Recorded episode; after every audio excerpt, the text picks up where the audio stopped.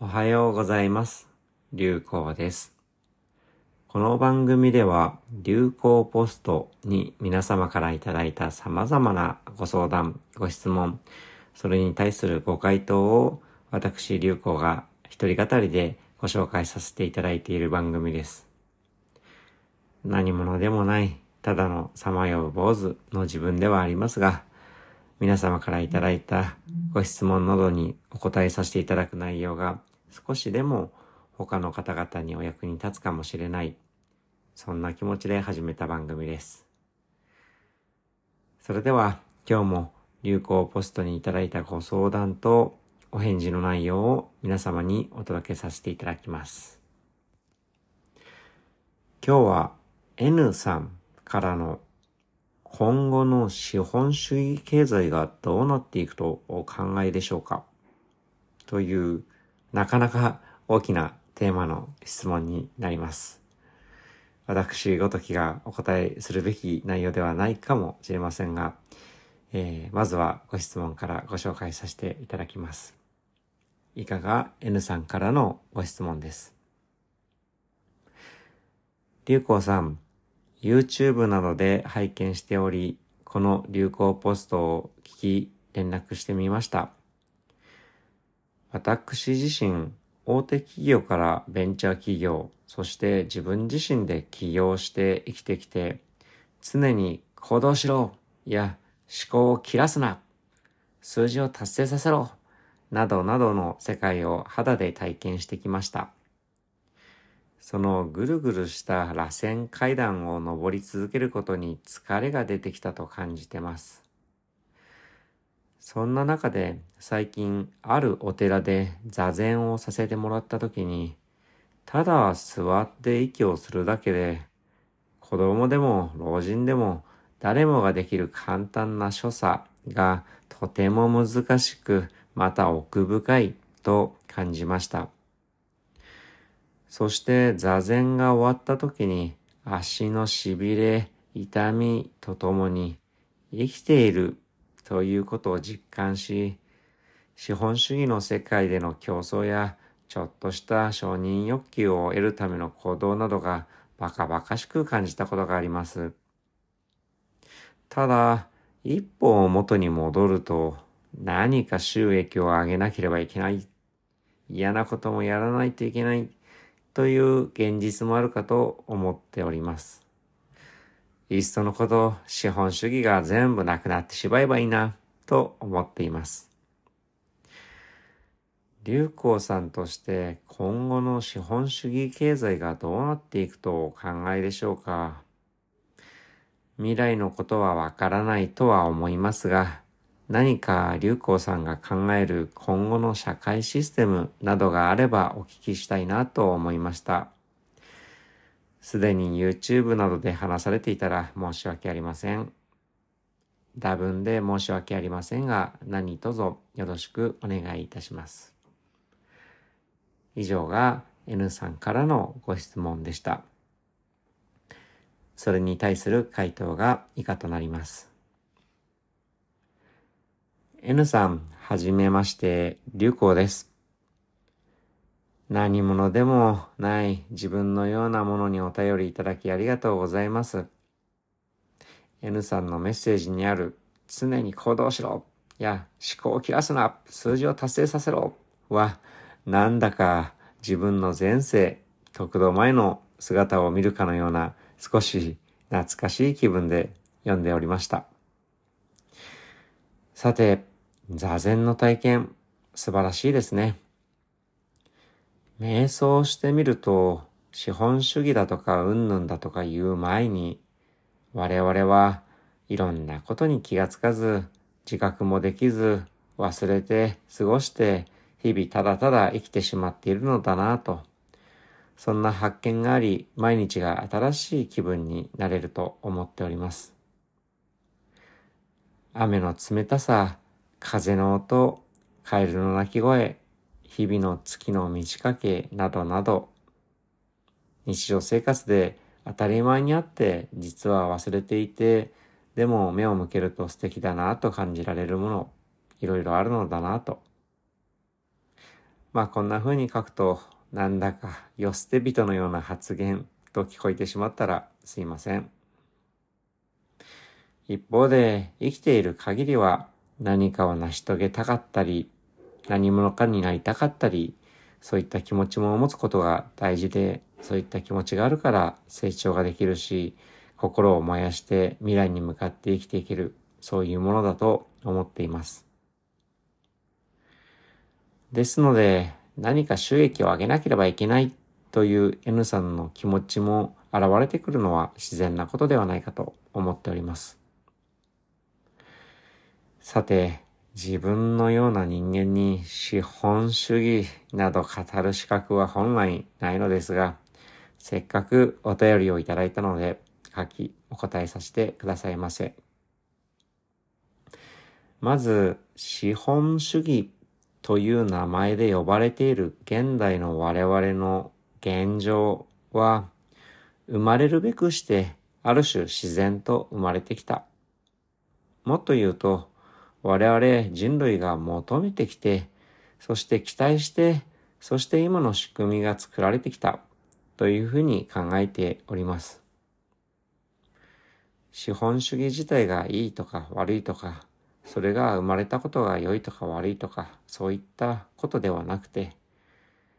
例えばもう水が高いところから低いところへ流れるようになるようにして自然と生まれた仕組みが今僕らが資本主義と呼んでいる仕組みではないかと考えています。もちろん人間が作り出したものですし、もっと言うと我々人間が求めて期待して結果出来上がったものです。ですので、簡単にやめたとかなくなれというものにはならないのかななんて考えております。とは言っても、我々が求めて作ってきた仕組みなんですけれども、現状、確かに様々な課題もあると思ってます。でも、どんな仕組みであっても、課題を持った状態で作られていくものですし、作られた後、仕組みを動かしていくうちに、時間の変化とともに、ほころびが出たり、錆びついてきたりで、課題もどんどん増えていくものではないかと思います。制度に限らず、例えば建築物なんていうものもそうですが、人が作りしあらゆるものはいずれ古びて朽ちていくものだと思っております。ちょっと脱線が過ぎましたかね。さて、ご質問の今後の資本主義がどうなっていくかについて、自分は経済の専門家でもないですし、ただのハゲ坊主の分際です。何より言い訳ではないんですが、未来はまだ来ぬと書く通りで、まだ来てないのでわかりません。というのが正直なお答えです。お役に立てずすいません。まあなんですが、ヒントになりそうなものは見つけられるのではないかと思ってます。それは過去の歴史を見ると、その延長線上に今があるわけですし、今の延長線上に未来があるわけですから、過去を知ることによって未来を売り占いやすくなるということです。水がこれまで流れてきた流れに沿ってでしか今後の水の流れも作られていかないであろうというようなもの自然と思われる方向に未来は進んでいくのではないかと考えています。例えば、今の資本主義の課題とされる経済格差について、実際データをいろいろと調べてみる限りにおいては、わずかな人間の数で世界中の富の大半を持ってしまっている、そしてその差は広がっているこれがもし今後の未来でも続くのだとしたら、つまり少数の人に富が集まって、その他大勢は貧しくはないかもしれないものの、相対的には富が増えにくくなる。もしくは富む人に対して相対的に貧しく見える暮らしになっていき続けるのだとしたら、これは自然なことではなく、いずれ均等化に働きう何かしらの動きが生じてくるのが自然の断りではないかと自分としては考えております。はたまた、例えばアメリカや日本の財政のように国の借金がどんどん増え続けていくということが今後も仮に続くのだとしたら、それをリセットしようとする動きが出てくるのも自然な流れではないかと思っております。当然、借金が膨らみ続けて今後も成り立つといったことはこうなんでしょうから、どこかで、えー、その処理をしなければいけない。まあ、どのような手法で国の借金を減らすのかということも歴史を見るとヒントはあるとは思いますけれども、まあ、ここについてはすでに専門家がいくつか語ってくれているので、自分ごときが語ることではなく、専門家にお任せできればと思います。未来は引き続きまだ来てないのでわかりません。ではあるんですけれども、個人的に将来こうなるとひょっとしたら良いかもしれないなというあくまでも素人の甘い考えというのは持っております。二つありまして、一つは貨幣が腐っていく仕組みを作るということと、貨幣で貨幣に投資をして貨幣を増やすという仕組みを減らしていくという考え方です。貨幣が原価償却していく。そして貨幣が自己増殖していくのを止めていくというようなイメージとも言えると思います。一つ目の、まあ、貨幣が腐っていく。貨幣の価値が自然と下がっていくという発想は新しいものでもなくて、僕の好きな童話小説でもありますが、ミハイル・エンデのモモという小説に出てくる概念でもあります。大人たちがいつの間にか時間泥棒たちに時間を奪われていく。時間をより大事にしたいという思いから時間を時間銀行に預けていくと気がつくと自分たちの時間がどんどんなくなってどんどん世話しない自分たちになっていってしまう。そんな、まあちょっとしたブラックユーモア。実はこれは、あの貨幣が増えていくと信じて貨幣を銀行に預けて自由な貨幣が動かせないと困っているっていう現代人を風刺して書いている小説になるんですが、まあ、この小説の中で本来貨幣というものはま減っていくべきではないかと。増えることを期待していくっていうのは違うのではないかというふうに呼びかけている内容になります。まあ、もう少し噛み砕いてどういうことかと僕なりの理解をお話しさせていただくと、まず、もともとの貨幣の発見の歴史を考えてみるということからスタートさせてください。あくまでも僕の理解ですけれども、貨幣というものは物だとかサービスを便利に交換し合う、流通するための代替物であるというところからスタートしたと考えています。例えば、魚を手にして、でも魚が余っていてそれを誰かに売りたく、手放したく、一方で家を直す金槌が欲しいという人がいたとして、その人が物々交換で、えー、金槌を得ていく、そして魚を手放手放していくためには、金槌を手放したいという人、そして魚が欲しいという人と偶然出会うことをしていかないといけません。これはなかなか難易度が高い。ですので、まあ何に対しても交換できるよという貨幣というものを発見したことによって、え物とそしてサービスとの交換というものがやりやすくなった。それが貨幣のもともと生まれた背景だと理解しております。まあなんですけれども、ここで気がつくべきは、その貨幣で交換できるとされるものだとかサービスっていうのは、基本的には朽ちていくもの、まあ腐っていくものではないかと考えています。まあお魚は腐るというのはわかりやすいですが、サービスというものも提供するのが人間ですから、まあ、仮に将来ロボットになったとしても、錆びついたり故障したり、人間も老化したり劣化したりしていくものです。ですので、サービスも徐々に、ま価値は下がっていくべきものと言えるかもしれません。例えば、昔お金の代わりに使われていた金貨、まあ、金というものだって、まあ、完全なる純金というものは自然界では作りにくいわけですから、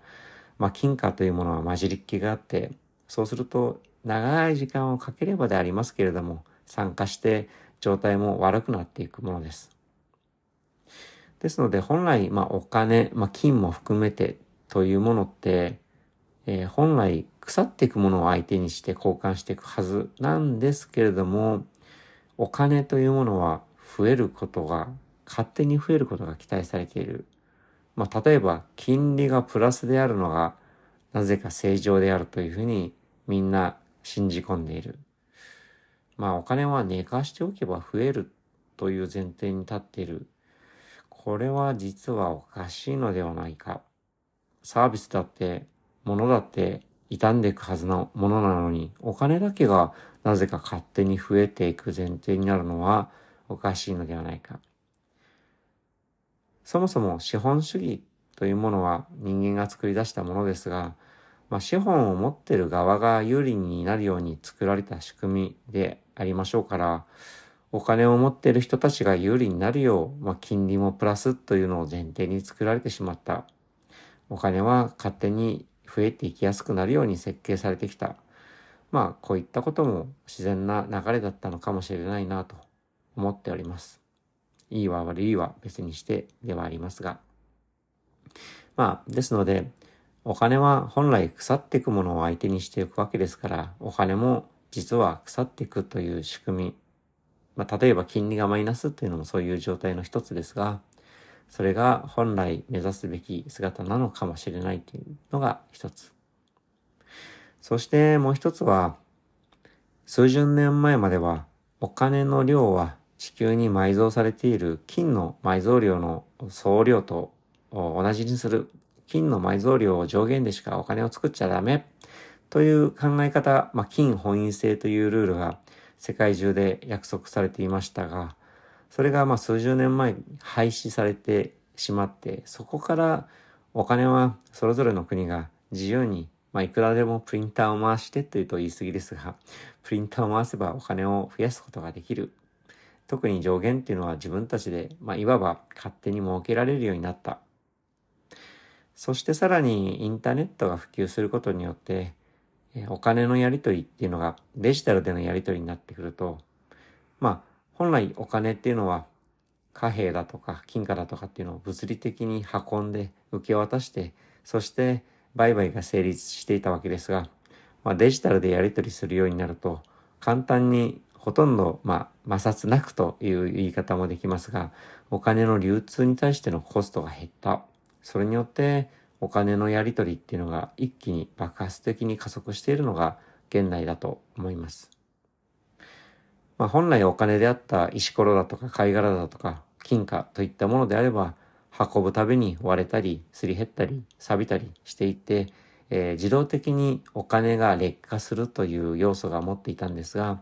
デジタル化したことによってお金が劣化しにくくなりそしてお金の量も自由に増やせるようになった。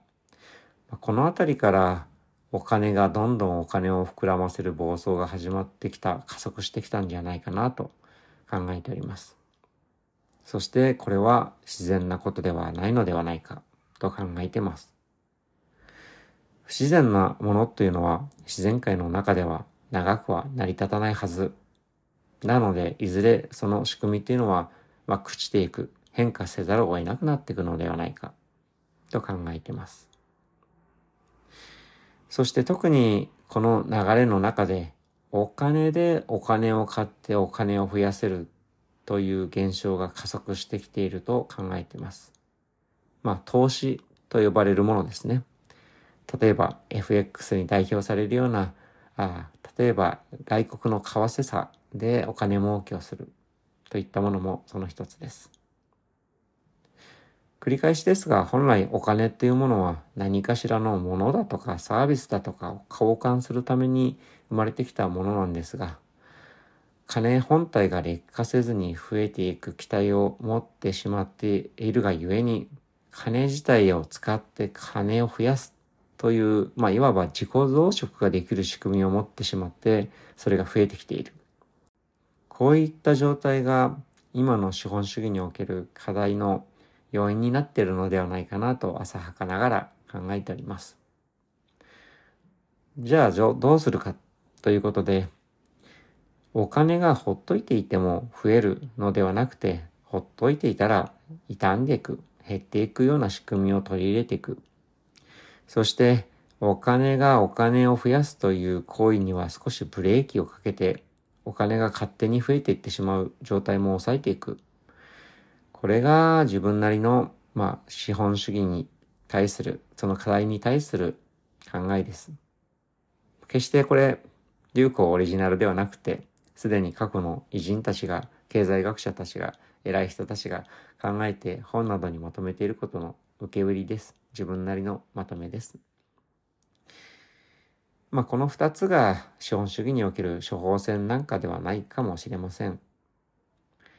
まあ、素人がここで落書きをしていても何も変わりませんので、この程度にさせてくださいませ。まあいろいろと不満はあるかもしれませんけれども、所詮人間が望んで生み出した仕組みですし、人間にとってより自然と感じられる仕組みに徐々に変化、改善していくものだというふうに期待しております。資本主義と一言で名前を呼んでいますけれども、例えば3歳の太郎くんと40歳の太郎さん、90歳の太郎おじいちゃんは同じ太郎という名前で呼ばれていても、肉体的にも精神的にも実は大いに変化していくというのと同じで、資本主義というものももう何百年経つうちに、もうだいぶ、まあ昔と比べて今は変化しているはずですし、これからもまた変化していくものだと思います。そのうちに気がつくと、未来から見ると、あ、もうすでに僕らが今資本主義と呼んでいるものは、なんちゃら資本主義だとか、ちょっと新しい資本主義にすでに変化をしてきているものですし、ひょっとしたら今日から新しく何々主義ですという日も来るかもしれませんし、変化に気がつきにくい状態が続きながら気がついたら、あれ？資本主義と呼んでいたものが、なんとか主義と呼んでいるものに変わってきたね、変わっていたね、みたいな状態になるかもしれません。いずれにせよ人間ごときが自然の法則をねじ曲げられるわけはないはずであって、あくまでも自然の断りに従って変化が続いていくんではないかなというふうに考えております。まあ、たとは言っても、僕ら生きてる間の人間のたかだか1、2世代というレベルでは、時には自然界とは、あとてもあまあ、認められないような短期的に不自然に見える状態も起きていることもあるかもしれませんが、長期的には水が流れるように自然な状態になっていくのではないかななんて、ざれ言をお答えさせていただきました。少しでも N さんのご質問のお役に立てればということで、えー、便所の落書きなようなものを書いてしまったというふうに受け流していただければ幸いです。大変失礼いたしました。N さんの今日が穏やかで面白き一日となりますよう、流行でした。以上、今日の流行ポストはちょっと、まあ、前世に関わることも含めて少し今までとは違った毛色の内容ではありましたが、いかがでしたでしょうか？まあ少しでも皆様にとって何か、あまあ酒の魚も含めてお役に立つものになっていれば嬉しいなと思っております。それではお聞きの皆様の今日も穏やかで面白き一日になりますよう、流行でした。